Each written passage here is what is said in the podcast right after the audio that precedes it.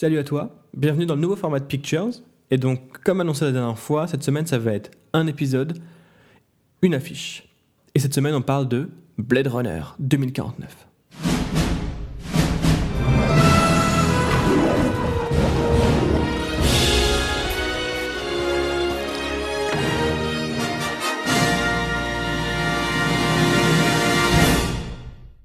Toutes nos civilisations se construisent sur le dos de travailleurs corvéables à merci. Je ne peux en produire qu'en quantité limitée. Et pour la première fois, je te parle d'un film que j'ai vu. Donc ça va être légèrement différent de d'habitude, vu que je vais pouvoir ensuite. Alors on va faire une analyse classique, hein, point par point. On va essayer de voir à quoi ça ressemble, et après on essaiera de voir si c'est cohérent par rapport au film. Une fois qu'on a vu l'affiche, et donc est-ce que l'affiche correspond bien? Aux fiches, sans trop etc., etc. Voilà. Donc Blade Runner. Alors l'affiche, l'affiche, elle se décompose, disons en. D'abord le fond. Le fond est, est divisé en deux. Sur le côté gauche, on a une ville un peu dévastée, euh, poussiéreuse, dans les tons orangés, un petit peu. Là où on retrouve en fait dans la bande-annonce Descartes. Le monde repose sur un mur de séparation entre deux classes d'êtres. Si nous disons à l'une d'elles que ce mur n'existe pas, nous récoltons la guerre. Oui, j'ai pas, j'ai pas fait le résumé. J'ai oublié de faire le résumé, dis donc. Euh, Donc c'est la suite du premier Blade Runner où euh, le personnage d'Harrison Ford, Descartes, jouait un... Alors, Nexus ou pas Nexus, humain ou pas humain, on sait pas trop. Il y a encore des théories, mais bon. Jouait une personne, donc un Blade Runner, qui devait chasser les Nexus euh, de nouvelle génération qui avaient un petit peu, qui s'étaient un peu euh, euh, de- du joug de, l'esclavagisme et, euh, et qui se mettaient un petit peu à faire une révolte. Bah, c'est un petit peu pareil dans le 2049. Là, c'est Ryan Gosling qui est en charge, qui lui, par contre, est un répliquant. Ou un Nexus, je sais plus très bien. Je te le dis depuis toujours, tu es exceptionnel. Qui doit retrouver euh, d'autres Nexus. Voilà. Et il finit par retrouver Descartes. Et après, il y a toute une histoire euh, que vous verrez dans le film. Voilà. Je vais pas donner mon avis sur le film parce que je suis pas là. Il y en a qui le font mieux que moi. Euh, juste que j'ai je trouvais ça très joli. Voilà. Euh, beaucoup plus joli que du coup cette affiche là qu'on verra est pas très réussie mais bon ça on va, y venir. Donc je reprends mon analyse d'affiche. À gauche le côté désert la ville un petit peu en ruine avec ces tons un peu chauds euh, du orange et le côté droit les tons un peu bleus euh, bleutés de la ville de la vraie ville en fait qui euh, un peu numérique technologique etc où vit Ryan Gosling dont j'ai oublié le nom d'ailleurs je crois qu'il s'appelle John mais il a pas vraiment il a un matricule donc J, je sais pas quoi. Je crois qu'elle l'appelle John, euh, la fille. Bref. Donc ça c'est pour le fond. Ensuite on a une sorte de triangle avec tout en haut Ryan Gosling, euh, qui est, je pense, le plus gros euh, sur l'échelle. Légèrement en bas, Ryan Gosling qui regarde vers sa gauche, donc vers Descartes. Ensuite, juste à, à droite, donc sur l'affiche Descartes, donc Harrison Ford. Un petit peu plus petit, j'ai l'impression.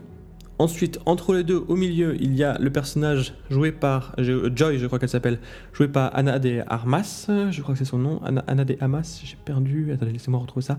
Anna de Armas, c'est bien ça. Et en dessous, on a Jared Leto, euh, en plus petit en dessous. Ensuite, le nom des héros, Ryan Gosling, Harrison Ford, et Blade Runner 2049 qui reprend euh, la typo des premiers, et euh, avec, par contre, euh, dans le fond, toujours le côté un peu jaune qu'on reprenait sur le gauche de l'affiche, un peu le, ça ressemble presque à des flammes, hein, on a l'impression d'être l'intérieur d'un brasier, derrière donc euh, cette typo. Les personnages donc sont rassemblés au centre de l'affiche, et euh, donc il y a une hiérarchie des personnages, donc d'abord en fonction de leur importance en fait dans l'histoire on va dire, même si euh, Jared Leto est présent alors que en vérité donc pour avoir vu le film il est très peu présent dans le film. Donc Ryan Gosling en haut, alors on va commencer par euh, l'opposition orange et bleu, donc classique dans les affiches, parce qu'en fait, c'est, on voit ça beaucoup dans les films d'action, le mélange d'orange, jaune et du bleu. Faut savoir que c'est des couleurs en fait qui sont très agréables à l'œil, parce qu'elles sont, disons si on prend le cercle chromatique, elles sont opposées, donc elles se marient bien ensemble et ça crée une, jolie, une, une jolie fusion en fait entre ces deux images-là, quoi. Et on le voit beaucoup dans les films d'action, etc. Là, c'est pas vraiment un film d'action, mais ça correspond un petit peu aux différents univers du film, donc bon, on peut justifier un petit peu. Et euh, on verra tout à l'heure que hum, le jaune est, du côté sur la fiche de hum, Gosling et le bleu sur le côté de la fiche de Descartes, donc de Harrison Ford. Ce qui est, je trouve, qui ne correspond pas au film après l'avoir vu, vu que Harrison Ford est dans l'univers jaune et Ryan Gosling est dans le monde un peu bleu, quoi. Enfin, la ville. Donc voilà.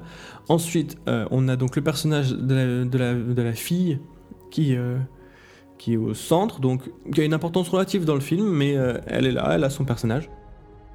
Et Jared Leto qui regarde un petit peu dans le vide. Donc oui, le regard des personnages. On va, on va commencer par ça. Gosling regarde vers des cartes. Ça c'est logique. C'est son but dans le, dans le film. parce qu'au début il chasse Nexus, mais il finit par chercher des cartes. Je sais. Qu'est-ce que tu veux? Vous poser deux ou trois questions. Ensuite, Ryan Gosling a un regard légèrement vers le haut, au-dessus de son épaule droite en fait, légèrement vers le haut, un petit peu l'espoir, un petit peu, mais il est dirigé vers la gauche, ce qui est un peu bizarre. Il a un léger, euh, voilà, une expression un petit peu, on sait pas trop si c'est le sourire, l'inquiétude, euh, l'apaisement. Après, on est au centre, donc Anna de Armas qui joue Joy, qui nous regarde, c'est le seul personnage de l'affiche qui nous regarde, qui nous interpelle. Elle est un petit peu euh, dans un regard un petit peu sexy, voilà. Et en, bas, on a Jared Leto. Euh, Jared Leto avec une, euh, une lumière sur le, sur le cou, une lumière bleue. On pourrait imaginer que c'est un, un, robot. Et finalement non, d'ailleurs, parce qu'il n'est pas un robot dans le film. C'est le créateur des robots. Donc le deuxième point, c'est on voit les armes. En fait, les deux personnages donc de Gosling et de Harrison Ford ont leurs armes, sont pointées sur le côté en fait on voit un petit peu une sorte de miroir des deux personnages. Tu es flic. J'ai occupé ton poste dans le temps. Et j'étais doué. C'est tous les deux des Blade Runner, donc c'est tous les deux des chasseurs de Nexus. Et qui, sont là pour donc les les, bah, les, les, retrouver et les tuer. Et donc ça représente un petit peu l'action du film en fait. là on nous dit dans ce film là il y aura un petit peu d'action. Ce qui est pas faux d'ailleurs, dans le film il y a de l'action, c'est bien dosé, c'est pas, le truc du film, mais voilà. Voilà, il n'y a pas grand chose d'autre à dire sur l'affiche, elle est assez pauvre. Euh, à, mon, sens, c'est pas très réussi, elle caractérise très peu les personnages, voire pas du tout. Euh, ni pour Anna de Armas, ni Jared Leto, ni leur pose et leur attitude ne présupposent de leur rôle dans le film. Et pour revenir sur la polémique concernant le nom de l'actrice, donc pour rappel, il y avait des panneaux dans certains cinémas avec des panneaux personnages, en fait, où on voyait simplement un personnage. Il y avait Ryan Gosling, Jared Leto, euh, Harrison Ford et Anna de Armas. Il y avait aussi, je crois, euh, le catcheur Dave, Bautista. Et donc, sur l'affiche d'Harrison Ford, il y avait son nom Harrison Ford. Sur l'affiche de Ryan Gosling, il y avait le nom Ryan Gosling. Mais sur l'affiche du personnage féminin, il n'y avait pas son nom. Alors, je vais pas justifier complètement, mais je vais donner une légère explication. Il faut savoir que les affiches donc, sont un atout promotionnel. Ton histoire n'est pas terminée. Il reste une page. Et que là, on met, on met les atouts du film en, en, en, en avant. Ryan Gosling est un atout en tant que personnage, en tant qu'acteur. Il a été euh, récompensé plusieurs fois, il est très connu, très à la mode en ce moment. Harrison Ford, c'est pareil. Jared Leto aussi euh, fait son petit effet en ce moment. Donc c'est normal qu'il y ait leur nom sur les affiches et sur les panneaux personnages. Anna de Armas, elle a joué dans très peu de films. Elle a joué dans Knock Knock avec Keanu Reeves et War Dogs avec Jonah Hill, euh, pardon. Donc elle n'a pas un background cinématographique, elle n'est pas, pas hyper connue et donc mettre son nom, ça va pas donner plus d'intérêt au film. Voilà. Euh, après, bon, il y a du sexisme à Hollywood, on est tous d'accord là-dessus. Et euh, souvent les poses des personnages, surtout en plus dans son rôle par rapport au film où c'est vraiment, elle est euh, l'objet, elle est vraiment un objet dans le film. Clairement, c'est une femme objet dans le film. On le verra. Bon, c'est peut-être un petit peu plus profond que ça pour les personnages, mais en tout cas, c'est son rôle. Donc, euh, d'un point de vue marketing, son, son, nom, ça fera pas venir les gens.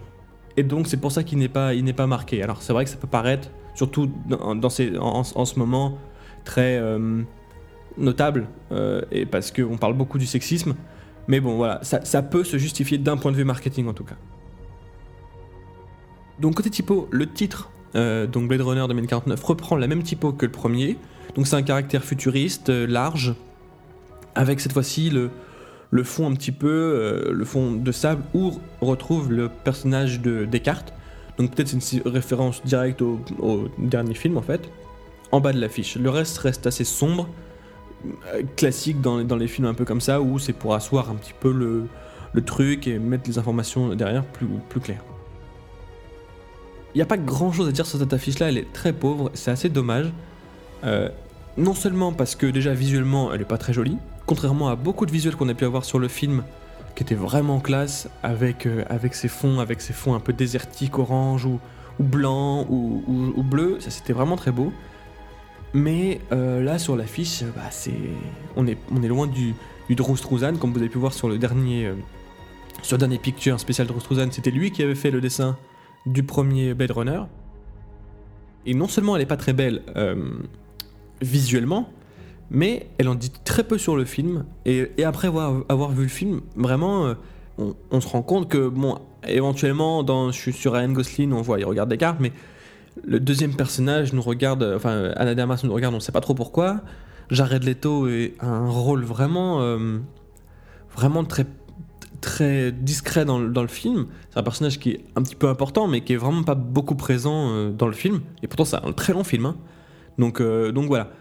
Donc il, bon, il fallait en parler de Blade Runner quand même. C'est un, c'est un gros film du moment. Il a énormément marché. On en parle beaucoup. Et c'est important de voir que même un grand film comme ça, qui est un film d'auteur, hein, c'est euh, c'est quand même Denis Villeneuve qui le fait. Il a attendu au tournant. Il a un énorme budget, etc. derrière.